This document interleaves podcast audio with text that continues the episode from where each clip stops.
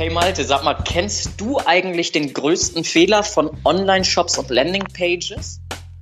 Also ich wäre jetzt richtig doof, wenn ich, wenn ich, wenn ich sage, ich kenne den nicht.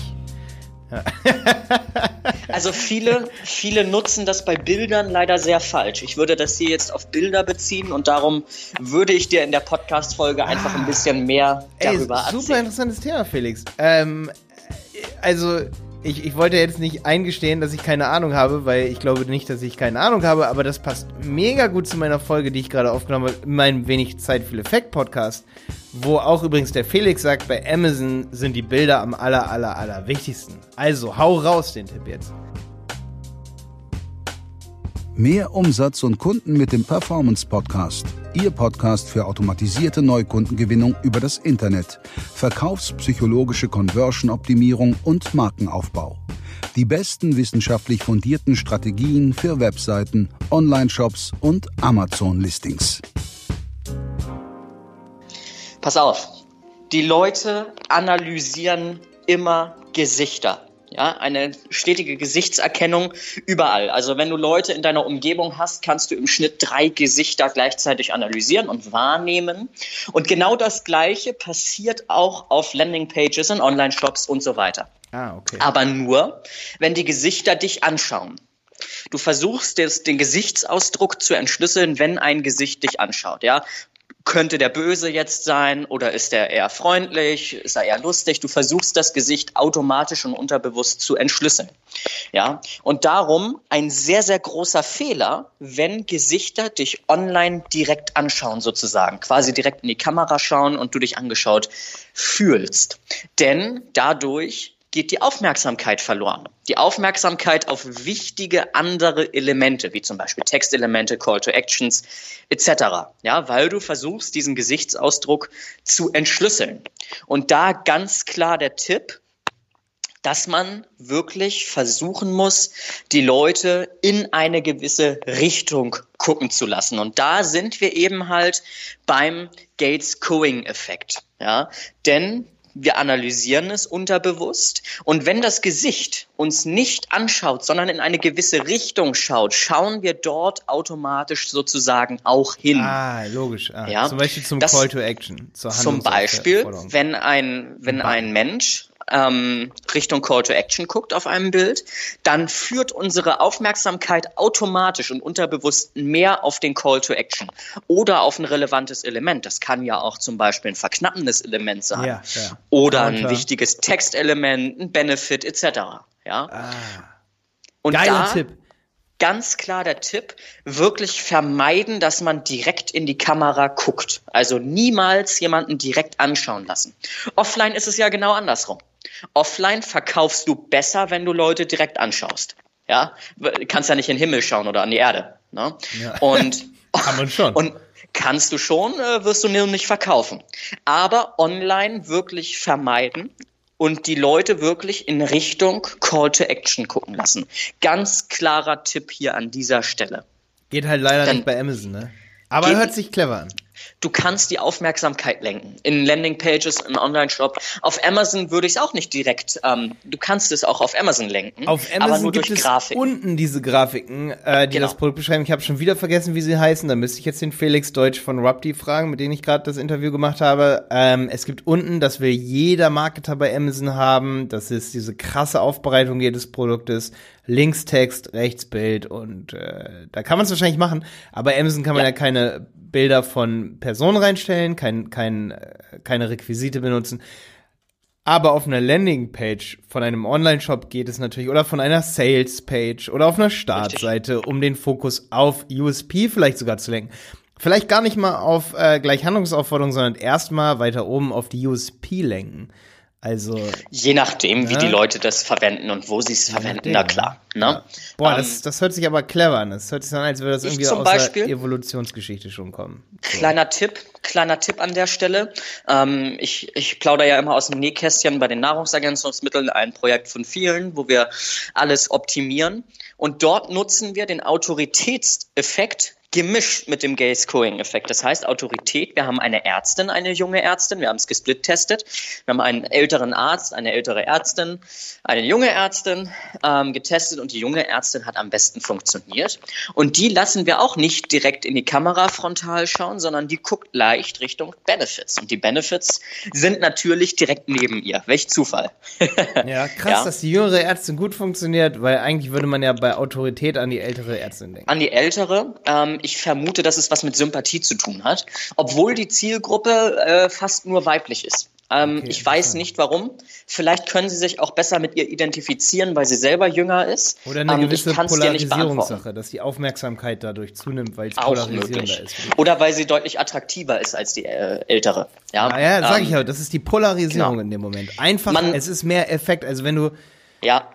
Man äh, weiß es nicht. Es wird das, lauter da kann man dadurch. nur mutmaßen. Jede Landingpage hat ja eine Lautstärke. Jede Landingpage ja. hat eigentlich eine Lautstärke. Wie laut kriegt sie die Aufmerksamkeit von dir? Oder wie stark ist deine Aufmerksamkeit? Je lauter, desto mehr Aufmerksamkeit und je polarisierender, desto mehr Aufmerksamkeit, je jünger, desto mehr Aufmerksamkeit. Lautstärke bei Landingpage, auch ein interessantes Thema so.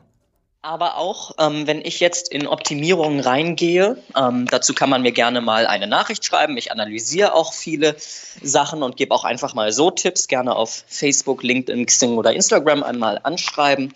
Ähm, dort sagen viele, ja, ich habe aber gar keine Menschen auf meiner Webseite, ja, für den Gaze-Cooing-Effekt, um den zu nutzen. Dafür gibt es dann wieder eine weitere Variante, das ist dann wieder der Visual Cooing-Effekt. Und hier kann man wirklich Visualisierungen, zum Beispiel Pfeile benutzen. Ja, dass man einen Pfeil hat, der Richtung Call to Action führt oder Richtung Benefit. Ja. Ähm, teilweise habe ich es auch so gemacht, dass ein Text ein Dreieck ist. Ein Text quasi, der als Dreieck dargestellt ist, wodurch quasi automatisch ein Pfeil entsteht, nur eben halt in diesem Textblock. Und dieser Textblock-Pfeil führt dann eben halt Richtung Call to Action. Habe ich auch schon gemacht, hat auch sehr gut funktioniert.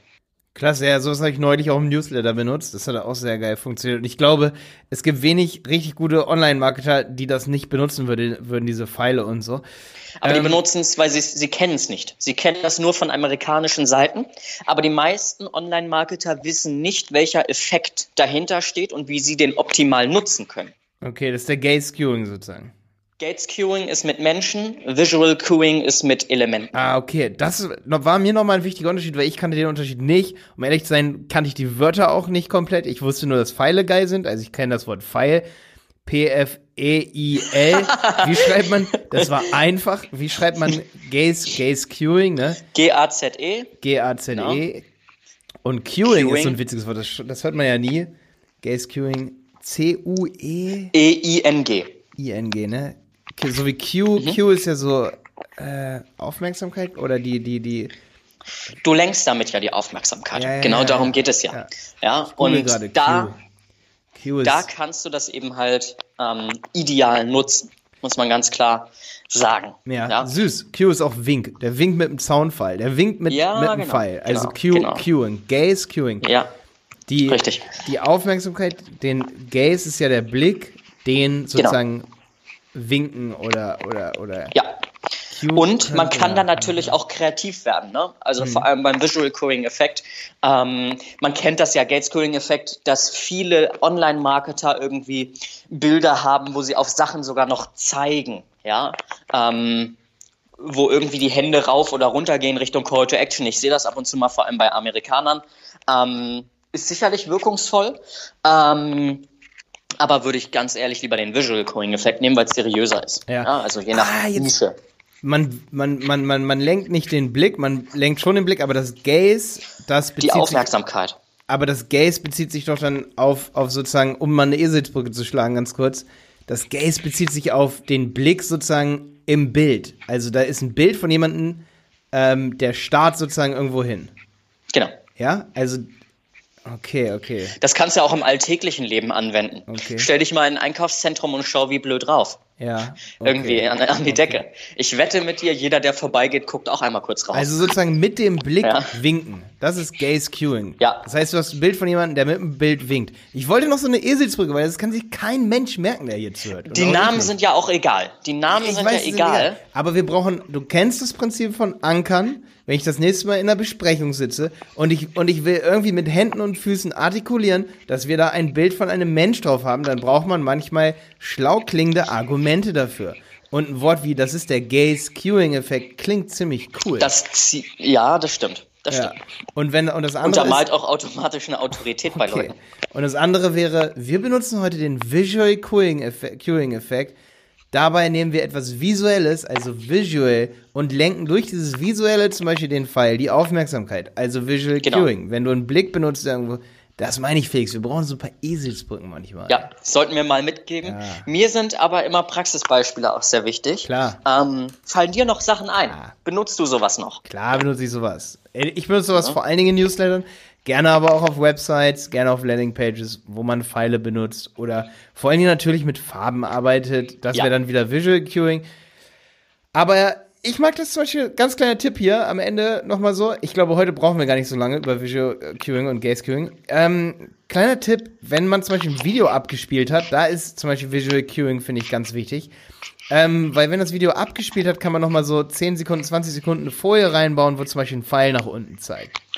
Man kann es auch ins Thumbnail bauen, damit das Video überhaupt abgespielt Auch ins, ja, wird. weißt du, was ja? ich, weißt du, was ich mal, weißt du, was mein geilster Trick ist? Ähm, ich habe das so ein bisschen von Russell Brunson. Russell Brunson hat gesagt, die Leute klicken eher irgendwo drauf, wenn, wenn irgendwas geheimnisvoll da ist. Eher, als wenn sie sofort wissen, was sie erwartet. Also, er hat das so getestet, wenn er mit dem Rücken sozusagen zu den Leuten ist und die Leute denken, was ist da denn auf dem Bild? Kennst du sein Buch? Ja. Wo er so mit dem Rücken zu einem steht und an so einer dunklen Wand und du weißt gar nicht, was das ist. Das ist viel geheimnisvoller und ich mag es, wenn ich menschliche Gesichter, jetzt kommt's, mit so einem riesen Play-Button im Thumbnail überdecke. Wo jeder sagt, das ist doch ein Fehler, das ist doch falsch. Aha, Sind die aha. dumm? Die haben Ja. das da verdeckt. Und genau dadurch kommt aber diese Dissonanz, weil was im Kopf entsteht, ist eine Dissonanz, drauf zu klicken, Ja. um das Geheimnis zu lösen, wie der, der hinterm Play-Button steht, aussieht. Also an der Stelle, das kann man in vielen Branchen machen, ja. Ähm, nicht, ich würde es auf gar keinen Fall in jeder machen. Nee, ähm, und da kommt es, das zieht höchstwahrscheinlich eher rote Typen an, sind wir ganz klar. So ein Grüner denkt sich, hm, nee, ein Blauer denkt sich, hm, also Zahlen, Daten, Fakten, was soll das? Sondern da wirklich eher rot und gelb, ja. Ja, Ähm, okay. Wer vor sind die gelben gelb, Leute? Weil gelb Wer ja den? Spaßfaktor. Gelb ist äh. Ah, ja, Freiheit, okay. Freude, Spaß, Ja, Party. das sind wahrscheinlich sowas. genau die, die wollen das Geheimnis lüften. Die nehmen sich kurz die Genau. Zeit dafür. Ja, perfekt. perfekt. Und Rot ist ja, äh, starke Rotelemente sprechen ja so für Macht, Status, Dominanz ähm, und sowas halt. Ne? Ja, ja. Dort kannst du dann auch gut über Elemente arbeiten, die das Ego so ein bisschen pushen und sowas halt. Ja, ja, ja, ja. Ist ja Genau. auch ein Tipp so für Facebook-Posts und so, wenn man, dass man zum Beispiel mal eine Hand nach unten zeigt und so in Richtung äh, Call to Action. Ja, Und Richtig. Ähm, dass man auch zum Beispiel, wenn da ein Video durchgelaufen ist, wenn man eine Videosequenz hat, man kann übrigens inzwischen bei YouTube Videosequenzen, jetzt seit ein paar Tagen, kann man Kampagnen erstellen mit Videosequenzen. Wenn so ein Werbevideo durchläuft, dass man dann nochmal einen Pfeil in Richtung Call to Action, wenn es zum Beispiel auf YouTube ist, so ein In-Stream-Video, Ah, ja. dass man da nochmal einen Pfeil zum Call to Action macht oder so. Ja. Das ist auch auf jeden Fall spannend. Ist natürlich Ähm, eine absolute Perfektion dann der Werbung. YouTube Ads ist auch immer noch so ein Geheimtipp, ne? Also ich schalte Definitiv. im Moment, beziehungsweise ich lasse es, ich, ich mache ja selber keine Ads, ähm, wir sind da ja im Team. Ähm, wir haben so günstige Klickpreise, es ist wirklich verrückt im Vergleich zu AdWords. Aber es ist auch gefährlich. Da muss man echt unseren Google Ads Podcast hören. Ich habe zum Beispiel gerade neulich eine Kampagne gefahren, äh, eine Keyword-Kampagne. Und es ist ein absolutes Geheimnis, wie man rausfindet. Ähm, das wird dir so fast niemand wirklich sagen können, weil die, also auch Google, Leute, die immer mit Google Ads äh, arbeiten, finden, und das habe ich getestet, weil ich oft schon Leute frage, so, weißt du eigentlich, wie man das macht? Und die meisten sagen, nee, weiß ich nicht. Wie man wirklich schauen kann, auf welche Keywords man ausgespielt wurde. Und ich kann dir was sagen, es gibt einige Keyword-Optionen, die im Su- Google-Suchnetzwerk funktionieren, aber nicht auf YouTube. Und dadurch bekommst du übelste Broad-Match, ähm, richtig kranke, günstige Klicks, die aber ein Bullshit wert sind. Mm, Also du kannst bei YouTube viele, viele, viele Klicks kriegen, die ein Cent wert sind, aber du wirst keinen einzigen Like auf das Video bekommen, weil es alles Bullshit-Klicks sind.